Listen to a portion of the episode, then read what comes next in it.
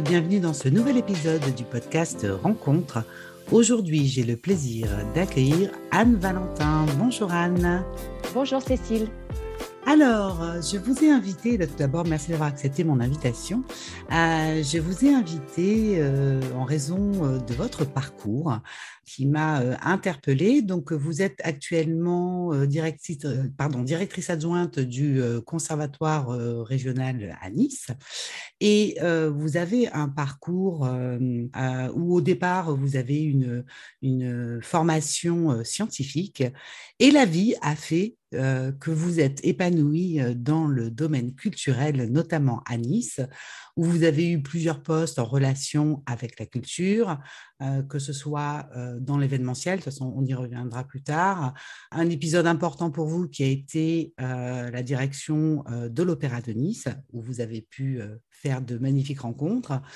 Quelle est selon vous la rencontre de départ? Qu'est-ce qui vous a permis, vous? Quel a été le déclencheur de ce tournant dans votre vie?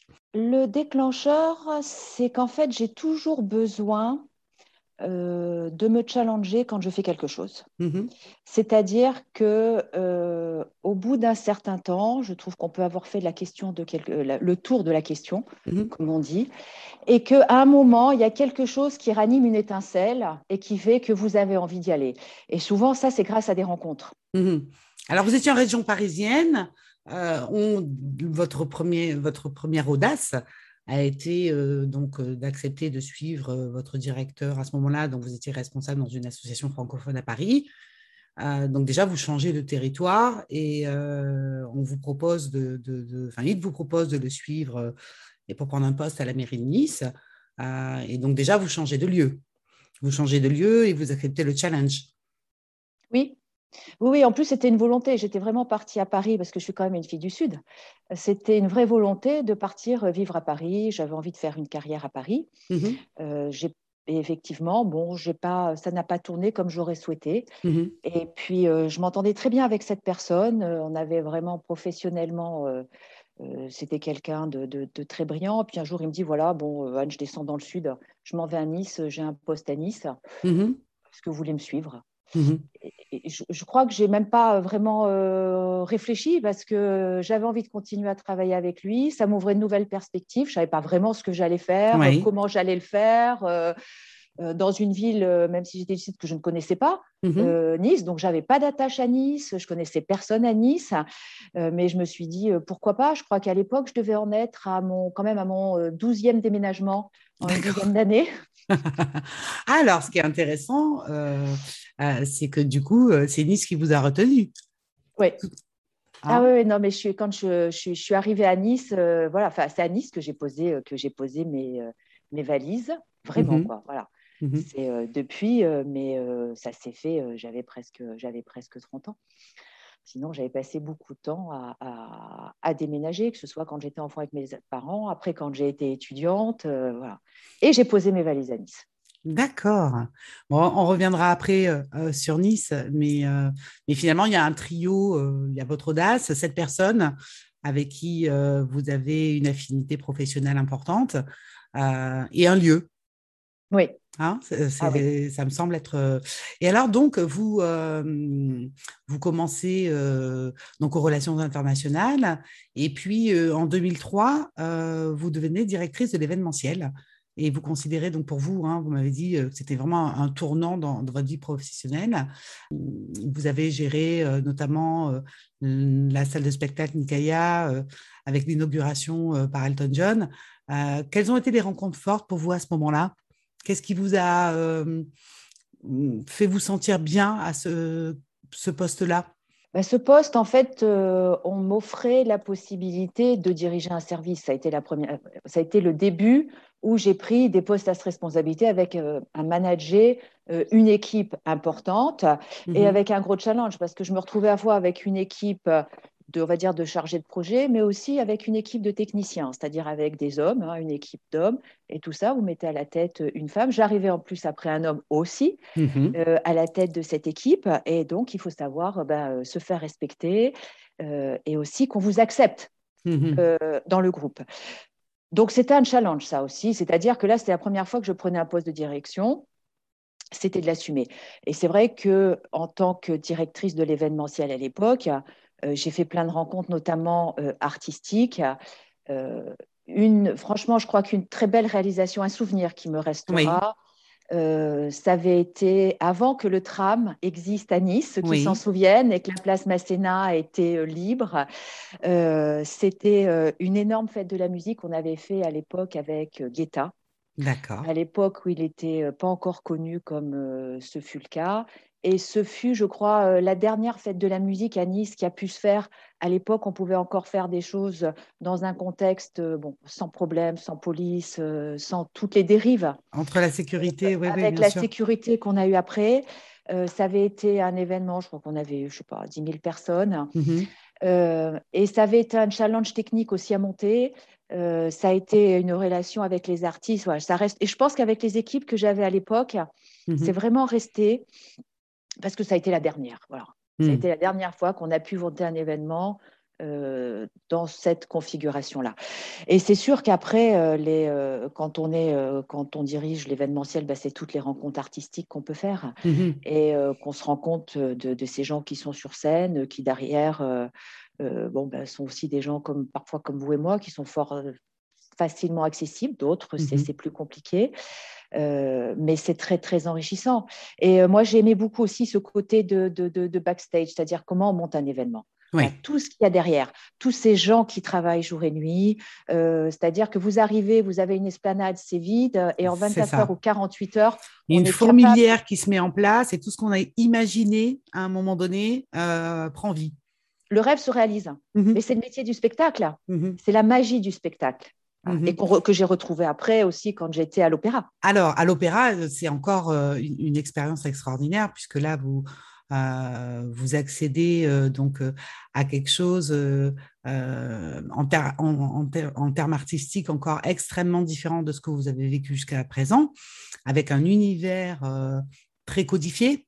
Quels sont vos souvenirs et quelles sont les rencontres, là encore, euh, qui vous ont euh, marqué, qui font qu'aujourd'hui, euh, dans, votre parcours, vous en gardez un, souvenir fort? Alors, l'opéra, c'est pareil. Je suis. Je suis arrivée à l'opéra, c'était pas du tout prévu, c'était pas du tout planifié. C'est encore un challenge qui vous ah, est... ah oui, c'est un challenge. Je pense que à ce moment-là, j'ai eu la chance, pareil, d'avoir un, un, directeur qui avait très grande confiance en moi, Mmh avec lequel je m'entendais très bien à l'époque, qui, était directeur général euh, de la culture. Mmh euh, j'étais en pause pour m'occuper de ma petite fille à mmh l'époque, il y avait deux ans. Je n'avais pas prévu de revenir travailler.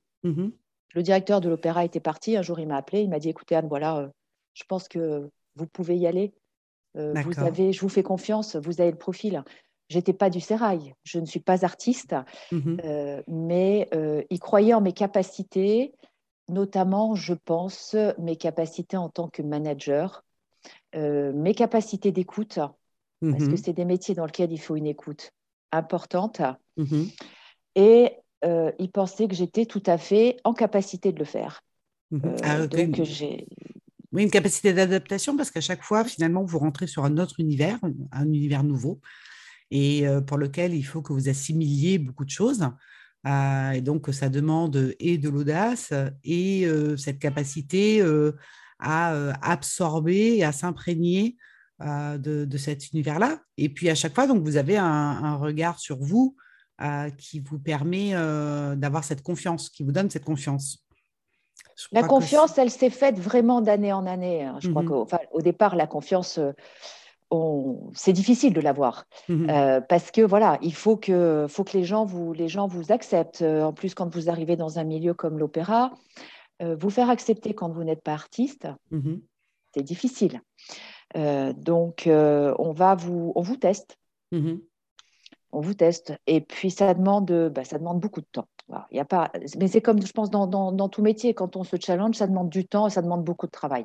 Alors, Nice, c'est 320 personnes, hein, euh, artistes, techniciens, euh, euh, administratifs. C'est un établissement donc, qui tourne toute l'année, 7 jours par semaine. quels ont été les, éléments, les, moments forts pour vous de, de, de, de, cette, de cette vie pour vous à l'Opéra de Nice? Ça a été aussi de découvrir cette mourmilière, c'est-à-dire qu'en plus l'Opéra de Nice, ce qu'on sait peu, euh, c'est qu'il y a des ateliers dans lesquels on construit. On construit mhm. les costumes, on construit les décors. Mhm. C'est un endroit assez exceptionnel et vous rencontrez tous ces gens, toutes ces personnes qui font un travail d'artisan. Mhm. Ça, pour moi, ça a été, euh, ça a été aussi, je ne vais pas dire une révélation, mais de découvrir ces métiers d'artisan, c'est-à-dire euh, les gens qui vont faire les costumes, les couturières, des gens qui vont peindre sur, sur toile. Donc, tous ces métiers d'artisanat, D'où l'importance aussi, c'est d'essayer de transmettre aujourd'hui. Je pense qu'on a un vrai savoir-faire au mhm. niveau français de tous ces métiers et c'est important de faire une, euh, la transmission de ce savoir-faire, sachant que même si ça devient de plus en plus difficile, bah, mhm. de faire du sur-mesure. Ensuite, ça a été euh, de travailler à la fois avec euh, des artistes, c'est-à-dire autant des danseurs que des musiciens ou des choristes, bon, voilà, mhm. et travailler avec des techniciens. les artistes sont des gens qui vivent dans leur monde. C'est vraiment des gens qui sont dans leur monde. Et euh, ce qui est très, très étonnant, si, je prends, si je prends par exemple l'exemple des choristes, vous avez un chef de chœur, il va diriger son chœur, c'est mhm. lui le chef. Il dirige. Vous mettez un chœur dans un opéra, oui. le chef de chœur, lui, n'existe plus. C'est le chef d'orchestre qui va diriger. Mhm. Donc, c'est cette capacité aussi de savoir un moment être en avant, être le premier, et savoir ensuite se mettre second, et quelqu'un prend la place.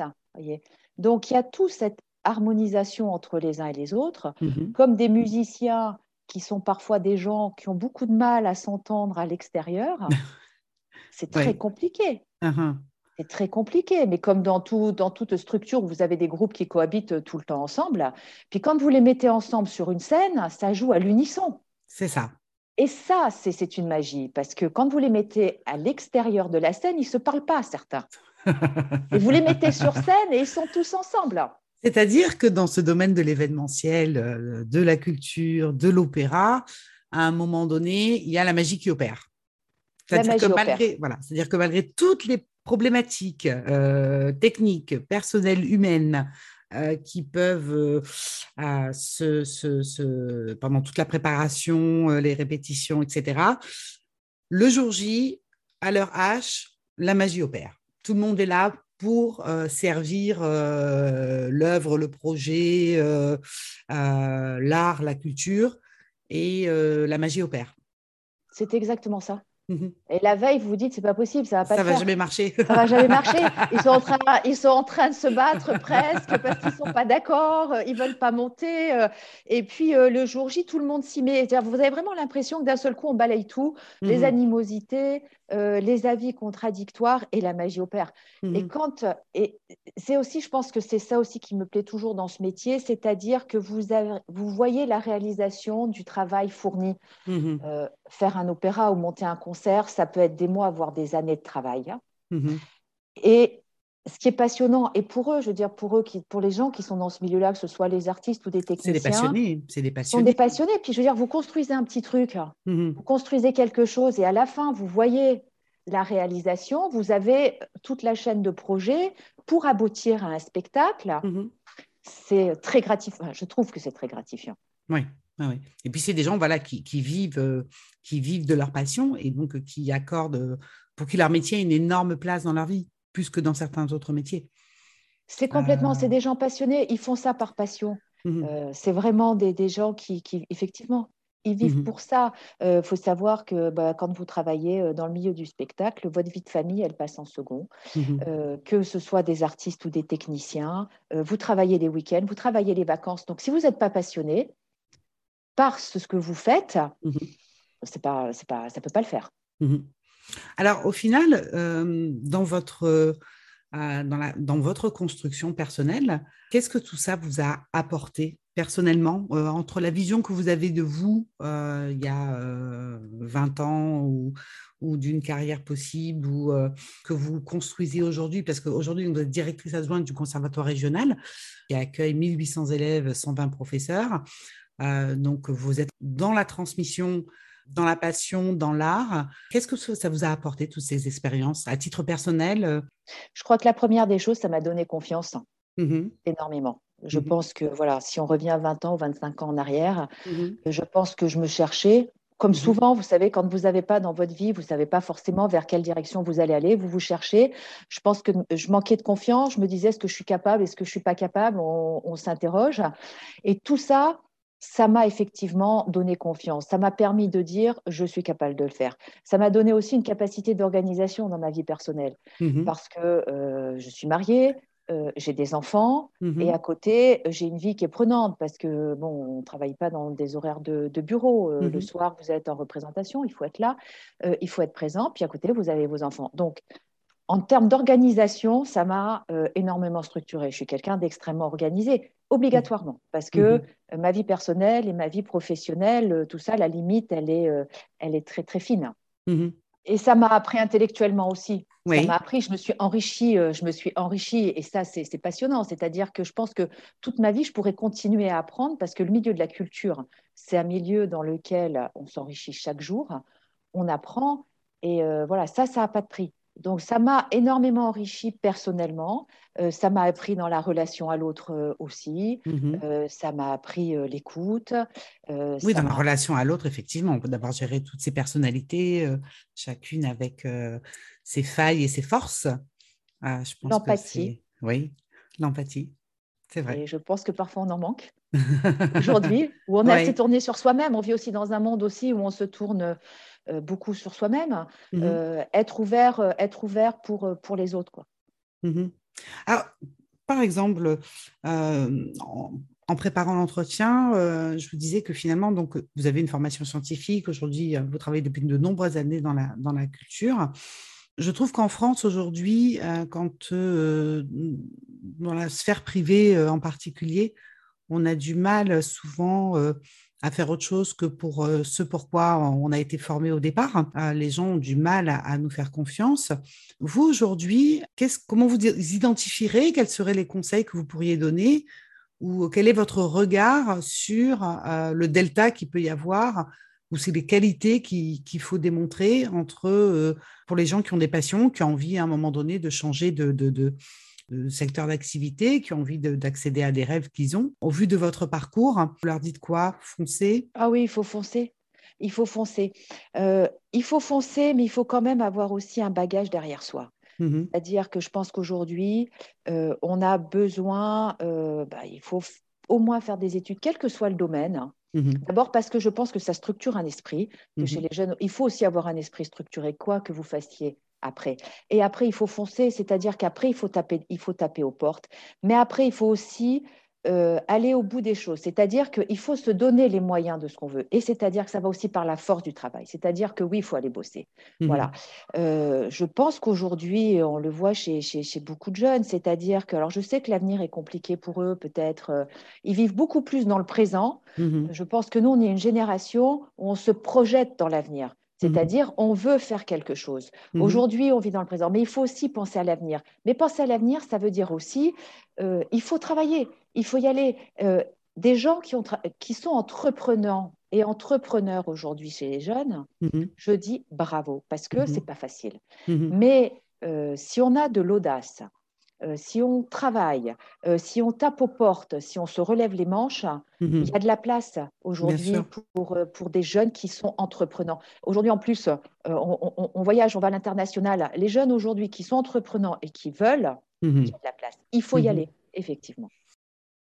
Alors, on va terminer avec votre rencontre avec Nice, puisqu'on on disait en début d'épisode que c'est la ville qui vous avait finalement donné l'envie de vous installer. On parlait euh, dans un épisode précédent avec euh, une auteure, euh, Carole Zalberg, parisienne, qui avait trouvé son lieu de vie en Corse et que c'était l'endroit qui lui avait donné envie, enfin, de, poser les valises et de s'installer. Alors, j'aimerais avoir votre ressenti après toutes ces années sur qu'est-ce que vous avez trouvé à Nice qui vous a donné envie de rester? Quel a été quel est aujourd'hui, avec le recul, euh, votre regard sur cette ville? C'est une ville magnifique.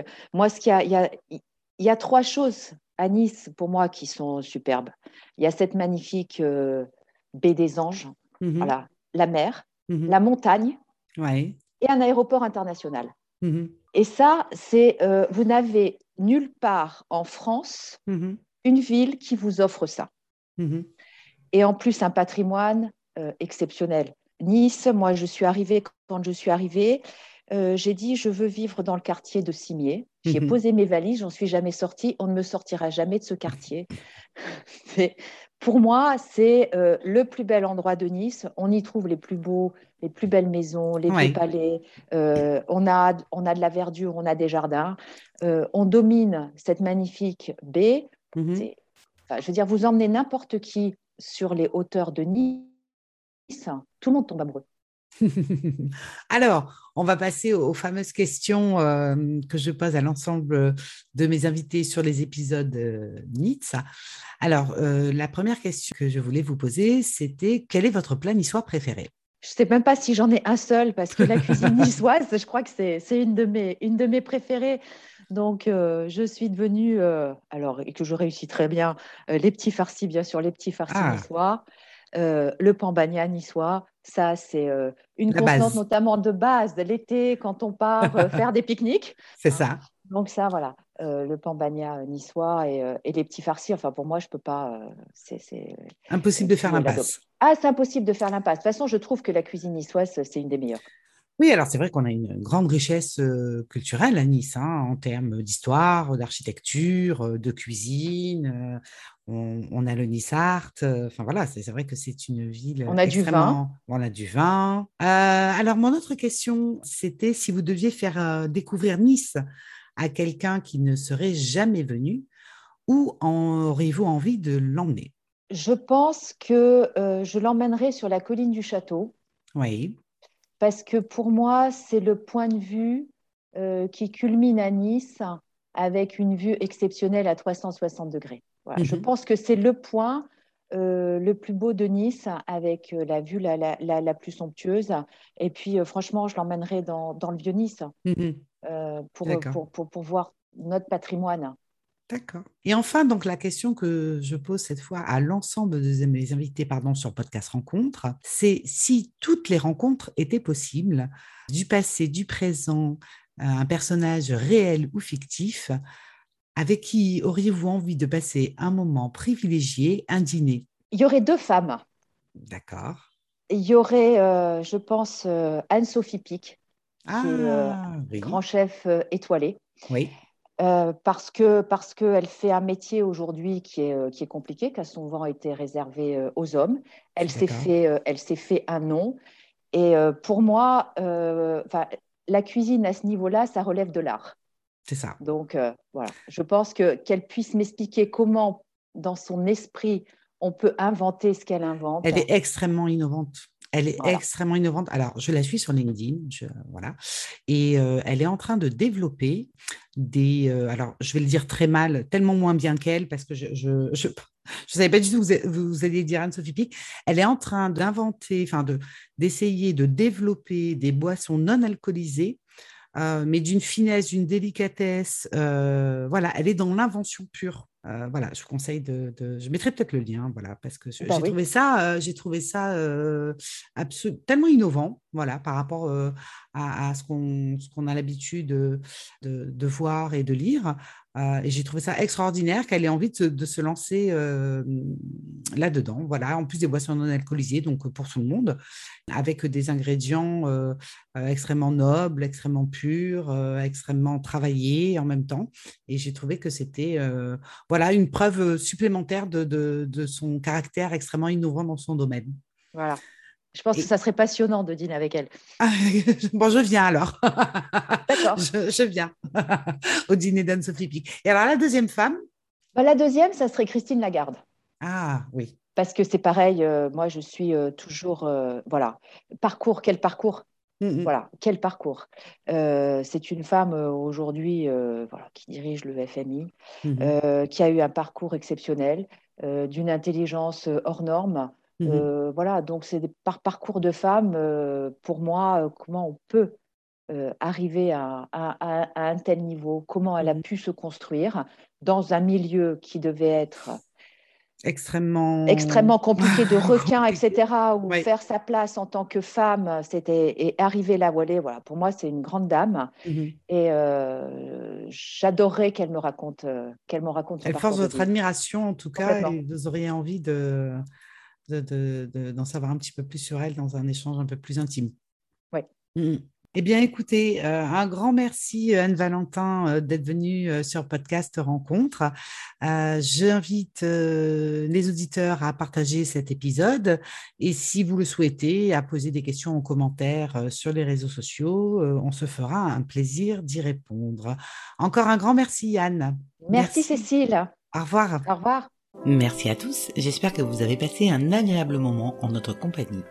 Pour ceux qui découvrent, je vous invite à être curieux, à explorer d'autres thématiques, à rencontrer mes autres invités au travers de leur épisode. Podcast Rencontre, c'est chaque jeudi un nouvel épisode.